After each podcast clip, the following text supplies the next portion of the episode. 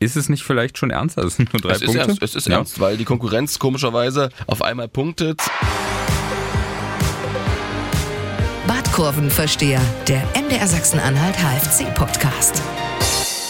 Hallo und herzlich willkommen zum Badkurvenversteher, dem Fußballpodcast von MDR Sachsen-Anhalt über den Hallischen Fußballclub. Mein Name ist Daniel George und bei mir heute wieder Stefan Weitling. Guten Morgen, Daniel. Stefan ist bestens informiert. Wir nehmen nämlich auf, es ist 8.39 Uhr. 39 genau. gerade geworden, genau. Unsere Ohren sind synchron. Ja. Ähm, am Dienstagvormittag, du warst gestern in Merseburg und hast das Spiel Richtig. kommentiert. Genau, im Livestream nicht alleine. Niklas Kreuzer war da in Halbzeit 2. In Halbzeit 1 war es Tobias Furch, der Vizepräsident vom VfB Merseburg. Ich fand, Daniel, es war wirklich ein sehr, sehr schöner Fußballnachmittag. Lauter glückliche Gesichter am Ende. Hatte das Gefühl, dass es fast anstrengender war für die HFC-Profis, am Ende alle Autogrammwünsche zu erfüllen. Da war wirklich ein Volksauflauf auf dem äh, großen Spielfeld äh, im Stadtstadion. Und ich habe am Ende wirklich auch selten so zufriedene Verlierer gehört. Wir können ja mal reinhorchen nach dem 0 zu 8 erstmal der Kapitän und dann der Trainer Marco Zenau. Dass der HFC hier völlig verdient gewonnen hat, brauchen wir glaube ich nicht drüber reden, aber es war glaube ich für jeden von uns hier ein Erlebnis, was man so schnell nicht mehr vergisst. Ja, also ich habe es immer so gemacht, äh, wenn mir, wenn ich es nicht mehr so genießen konnte sportlich, habe ich mich einfach umgedreht, habe mir die Atmosphäre angesehen und dann konnte ich es wieder genießen. Na, und das war doch was. Und äh, für die Merseburger war es wichtig, dass sie die Schallmauer von mindestens 1000 Zuschauern durchbrechen. Und das ist ihnen ja großartig gelungen, weil der HFC am Ende, glaube ich, so 2000 bis 2200 Fans mitgebracht hat. Es waren am Ende 2800 Zuschauer im Stadion. Und dadurch, dass sie eben mehr als 1000 Zuschauer hatten, war jeder Zuschauer mehr dann auch was fürs Portemonnaie vom VfB Merseburg. Das hört sich gut an, das hört sich spannend an. Da wollen wir zum Schluss nochmal genauer drüber reden. Das hast du jetzt schon gut angeteasert, weil der Pokalwettbewerb ja auch durchaus wichtig ist. Auf jeden Fall. In der Saison, aber vorher wollen wir nochmal über die Pleite in Mannheim sprechen und den Abstiegskampf und eine Personalie, die gestern, beziehungsweise der gestern neben dir saß, Niklas Kreuzer, der gerade so ein bisschen Stand. Sorgen. Stand sogar. Wir waren oben auf dem Sprecherturm, da gab es keine Stühle. In dem Fall vielleicht sogar wichtig, er hat ja gerade so ein bisschen Sorgen bereitet, aber da lass uns später drüber sprechen. Genau. Wir gehen wie immer chronologisch vor. Die Pleite in Mannheim, die war zuerst da, 1 zu 4, auswärts, trotz Führung. Warum ist der HFC eingebrochen danach, Stefan? Ja, es war ein Rückschlag und dieser Einbruch, der war so nicht absehbar, gebe ich dir recht. Äh, Halle hat das gut gemacht in den ersten 20 Minuten. Die Führung absolut verdient. Klasse Freistoß von Kreuzer, super eingelaufen von Tuna Denis, löst sich da von seinem Gegenspieler Riedel und köpft das Ding rein. Und dann gab es eben die von dir angesprochene Verletzung von Niklas Kreuzer, haben viele hinterher so als Bruch bezeichnet, weil natürlich Mannheim die Chance gewittert hat. Also die haben das wirklich gerochen und hat uns auch Sretoristic gestern nochmal bestätigt. Es kam ja dann der junge Lukas Harlang, der 19-Jährige, der seinen Vertrag ja auch verlängert hat um ein Jahr beim HFC als Rechtsverteidiger. Der hat das in dieser Saison schon mal sehr gut gemacht. Gegen Bayreuth gab es am Ende einen Sieg, auch gegen Viktoria Köln, da gab es einen Unentschieden.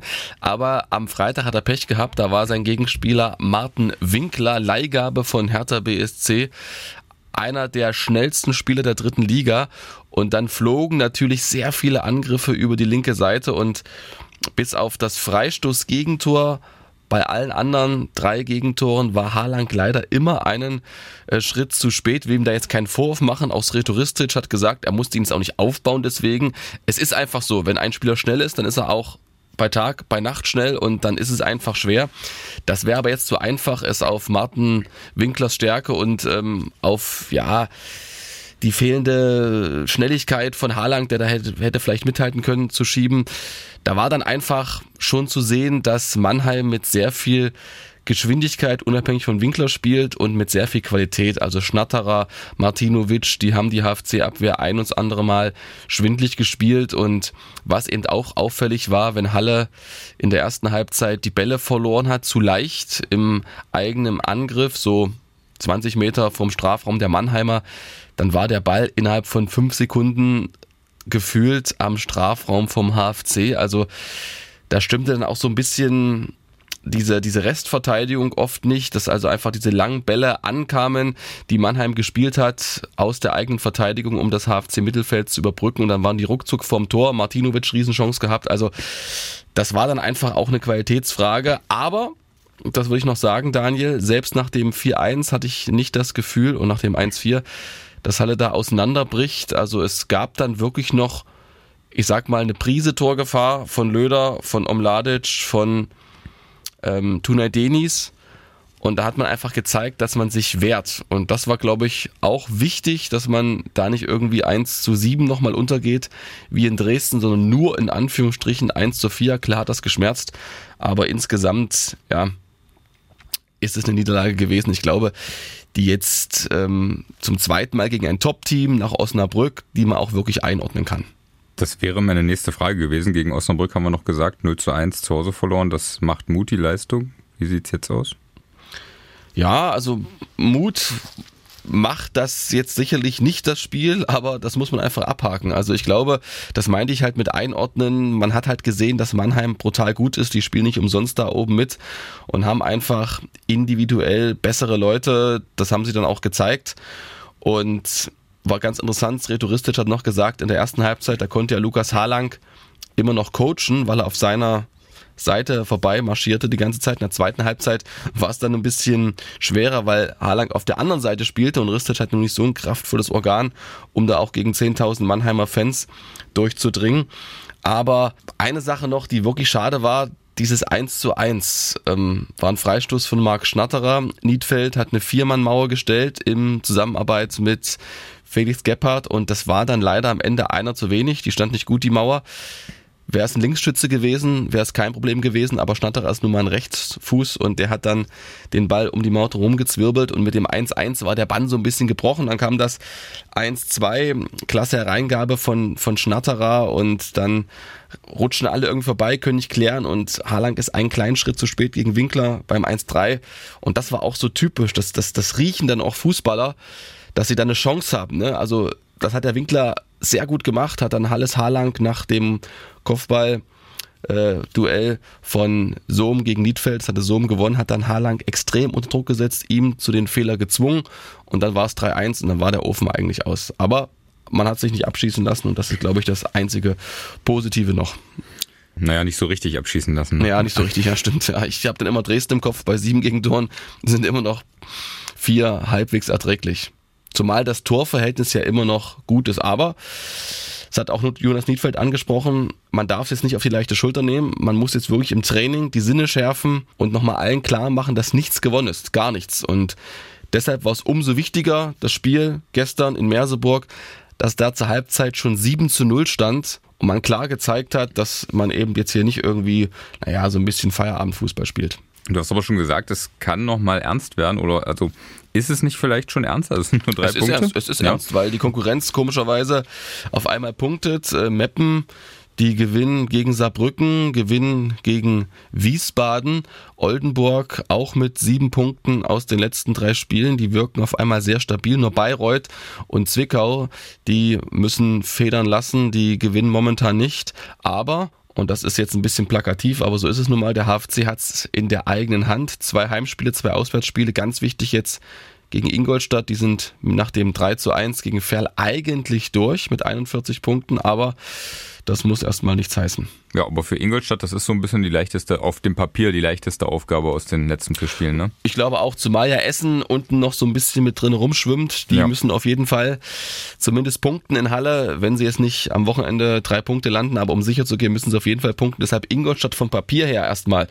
Wenn man denkt, so von der Mentalität, Ingolstadt ist so halbwegs durch, aber die haben natürlich einen Kader, der eigentlich für die zweite Liga zusammengestellt war, konnten sie nur irgendwie neun Monate lang nicht abrufen.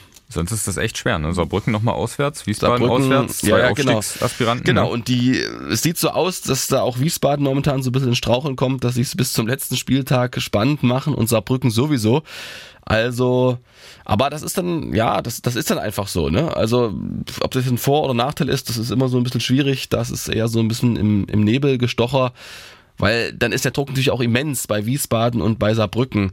Und deshalb sollte man einfach auch wenn es so leicht klingt, am Samstag drei Punkte irgendwie holen, dann ist man mit 38 Punkten auf einem sehr, sehr guten Weg.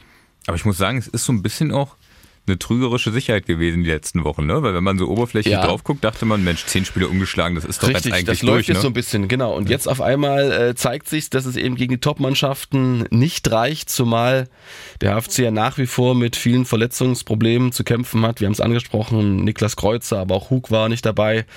Ähm, Bolicki war, war nicht dabei, Aaron Herzog äh, ausgefallen. Also da gab es einige, die eigentlich ja, für die erste Elf in Frage gekommen wären, die der HFC ersetzen muss. Und so breit ist dann der Kader auch nicht. Niklas Kreuzer, hervorragende Überleitung. Der hat sich verletzt gegen Mannheim, hast schon gesagt, das war so ein bisschen auch ein kleiner Bruch im Spiel. Wie sieht's denn da aus? Ich habe gelesen, ähm, ich glaube bei den Kollegen der Bild und der NZ zwei Wochen Ausfallzeit, ne? Ja, das ist erstmal so die Prognose. Also alle dachten am Anfang, es trifft ihn schlimmer, dass da eine Meniskusverletzung aufgetreten ist. Dem ist aber nicht so. Es ist eine Muskelverletzung unterhalb des Knies. Und das Gute ist, Niklas Kreuzer ist in Händen von Dennis Hasenbeek. Das ist der Physiotherapeut vom HFC und der hat ja schon die beiden Sprunggelenke von Jonas Niedfeld, der hatte da jeweils einen, Bänderriss, recht fix wieder hinbekommen, eigentlich schneller als erwartet, hat auch gestern und am Sonntag erstmal mit so einer Art Massage versucht, die Flüssigkeit, die sich angesammelt hat, da in Kreuzers Knie herauszumassieren und Niklas Kreuzer hat auch gleich gefragt, wann ist das Halbfinale im Landespokal gegen ähm, Westerhausen. Das ist ähm, am 17. Mai, also einen Tag vor Christi Himmelfahrt. Und da habe ich schon so rausgehört, das ist schon so ein bisschen das Ziel, dass er das vielleicht so als Aufbauspiel nimmt, da reinkommt und dann eben dieses immens wichtige Heimspiel gegen Essen bestreiten kann. Okay, also das ist der Plan. Zwei Spiele ist auf jeden Fall raus, ne? In der dritten Liga. Das ist zumindest erstmal der Plan. Man weiß natürlich nicht, wie sich das so entwickelt, wenn dann die Belastung dazu kommt, aber er war eigentlich erstmal ganz zuversichtlich und für mich ein Kriterium, warum es schnell wieder Richtung Besserung geht. Wir haben gestern kommentiert auf dem ähm, Stadionhäuschen, auf dem Sprecherturm. Da gab es eine Feuerleiter, also sowas habe ich noch nie erlebt dass man da irgendwie so eine vier, fünf Meter hohe Feuerleiter hochklettern muss. Dann war oben das Tor abgeschlossen. Es gab keinen Schlüssel, um zu öffnen. Das heißt, man musste übers Geländer drüber klettern. Und oben war alles dann mit ähm, Stahlbalken ausgelegt, weil dort die Anzeigetafel stand. Da musste echt aufpassen, wo man hintritt. Und das alles hat Niklas Kreuzer problemlos gemeistert, trotz Verletzung. Und wer das schafft, der ist auch in zwei Wochen wieder auf dem Platz. Sehr schön. Schöne Diagnose von Dr. Weitling. Ähm, wie wird er denn aber ersetzt in den nächsten zwei Spielen? Beziehungsweise wer ersetzt ihn? Weil da, die zwei Spiele sind ja wahrscheinlich safe, dass er da fehlen wird. Ja, also ich vermute, dass der Trainer Sretoristic weiter auf Lukas Harlang setzt, der jetzt natürlich kein gutes Spiel gemacht hat, aber er trotzdem bewiesen hat gegen Bayreuth und gegen Viktoria Köln, dass er Drittligatauglich ist. Sonst hätte der HFC ja auch nicht äh, mit ihm verlängert. Andere Alternative wäre Fünger auf rechts, der hat das schon mal gemacht, eine Hinrunde gegen Oldenburg. War jetzt auch nicht so sattelfest und die Tatsache, dass Haaland gestern auf rechts spielen durfte, ist für mich auch ein Zeichen dafür, dass Ristic weiter auf ihn setzt durfte sich da so ein bisschen ausprobieren, Selbstvertrauen tanken gegen einen Siebtligisten, hatte sehr viele Offensivaktionen, hat sich auch im 1 zu 1 gut durchgesetzt, hatte schöne Hereingaben, vor allem in Halbzeit 1, also das dürfte ihm Mut machen. Das war, glaube ich, auch die Botschaft vom Trainer. Glaub an dich und wenn die Mannschaft auch an dich glaubt, dann, dann wird das was. Zumal ja ähm, auch Nico Hug gestern wieder mit zurückgekehrt ist auf der linken Außenverteidigerposition. Also zumindest lichtet, lichtet sich so ein bisschen wieder das Lazarett beim HFC. Sehr schön. Und wir müssen noch über die Vertragsverlängerung sprechen von Niklas Kreuzer. Ich glaube, das haben wir im Podcast noch gar nicht getan, ne? Nee, das kam auch überraschend für mich. Wir hatten ähm, letzte Woche so ein bisschen herumgerätselt und ich hatte gesagt, naja, eigentlich solange der Klassenhalt nicht fix ist, äh, verlängert keiner, aber dann war es doch soweit. Niklas Kreuzer, Dreijahresvertrag unterschrieben, hat auch das auch ehrlich zu uns gesagt. Also wenn er jetzt jünger gewesen wäre, wenn er keine Familie gehabt hätte, dann hätte er es wahrscheinlich nicht gemacht. Dann fielen so Vereine wie, wie Ingolstadt, ähm, da gab es wohl Interesse, vermute ich jetzt einfach mal, weil er es so gesagt hat. Oder auch ein Zweitligist wurde genannt, aber da hat er eben auch gesagt, das ist halt keine Garantie, dass er dort in der ersten Saison gleich Stammspieler ist, dort gleich Fuß fasst und dann, sage ich mal, hast du vielleicht eine Saison, die so lala ist und dann musst du dir wieder einen neuen Verein suchen, wenn du spielen willst und das macht es einfach kompliziert. Er fühlt sich wohl hier beim HFC, fühlt sich wohl in, in Leipzig, wohnt ja direkt neben Felix Gebhardt, die beiden bilden ja auch eine Fahrgemeinschaft. Niklas Kreuzer hat seine Vertragsverlängerung auch als Zeichen gesehen für Felix Gebhardt, dass er sich auch nochmal überlegt, beziehungsweise liegt ja nicht ganz in seiner Hand, ist ja eine Leihgabe vom FC Basel, aber vielleicht wird das ja auch noch was, auch wenn da die Chancen nicht groß stehen. Aber wir wissen, Überraschungen sind immer möglich beim HFC und deshalb hat er sich einfach entschieden, einfach erst 30 Jahre, hat hier ähm, auch durch das Trainerteam das Neue und Sportdirektor, also Ristic und Sobotzik, die haben nochmal ganz klar einen Ausschlag gegeben. Also im Winter hätte er niemals verlängert, hat er gesagt, also hat er nicht gemacht. Da stand alles auf der Kippe und dann kam eben Sreto Ristic, dann kam diese Erfolgsserie von zehn Spielen, wir wissen also, dafür war er auch gut, hatten wir auch letzte Woche die Frage. Und jetzt hat er eben unterschrieben und das ist neben Jonas Niedfeld schon wirklich ein, ein sehr gutes Signal, dass zwei solche etablierte ja, Routiniers, Profis beim HFC weitermachen. Ich wollte es gerade sagen, das ist auf jeden Fall auch so, nicht nur für ähm, den Kollegen Gebhardt, sondern generell ein wichtiges Zeichen. Ne? Auf jeden Fall, weil man einfach weil man einfach merkt, dass wenn solche Leute dran glauben, dass hier nach wie vor nicht nur jede Saison um den Abstieg gekämpft wird, sondern vielleicht auch mal eine sorgenfreiere Saison drin ist, eine sorgenfreiere Spielzeit, dann, dann ist das, glaube ich, ein, ein gutes Zeichen, weil die beiden, Niedfeld und Kreuzer, die haben bei so vielen Vereinen gespielt, die haben ein Gefühl für eine Mannschaft, die haben auch das Vertrauen wahrscheinlich gespürt in Thomas Sobotzik, dass er in der nächsten Saison, wenn es in der dritten Liga weitergeht, weil sonst ähm, spielt der Kreuzer auch nicht mehr beim HFC, also die haben das Vertrauen, dass da wieder was entstehen kann mit äh, was einfach Spaß macht, warum man diesen Job einfach gerne macht. Schön. Und jetzt ist aus der Big Five, die du letzte Woche angesprochen hattest, nur noch eine Big Four geworden, ne? Richtig. Also es fehlen ja nur noch sozusagen, genau, Omladic, Berko, Zimmerschied, und, und Gebhardt, Gebhardt ne? genau, richtig, genau. Und Gebhardt, genau. genau. Ja, ja. Naja, dann schauen genau. wir mal. Jede Woche einer weniger. Ja. Dann haben Dann- wir sozusagen alle unter Vertrag. Ich wollte gerade sagen, das haben wir alle. Es sind Ja, noch vier Wochen, ne? ja. Ziemlich genau, das ja. passt genau. Mhm. Mhm, Haben wir uns so gut Ja, ausgedacht. genau.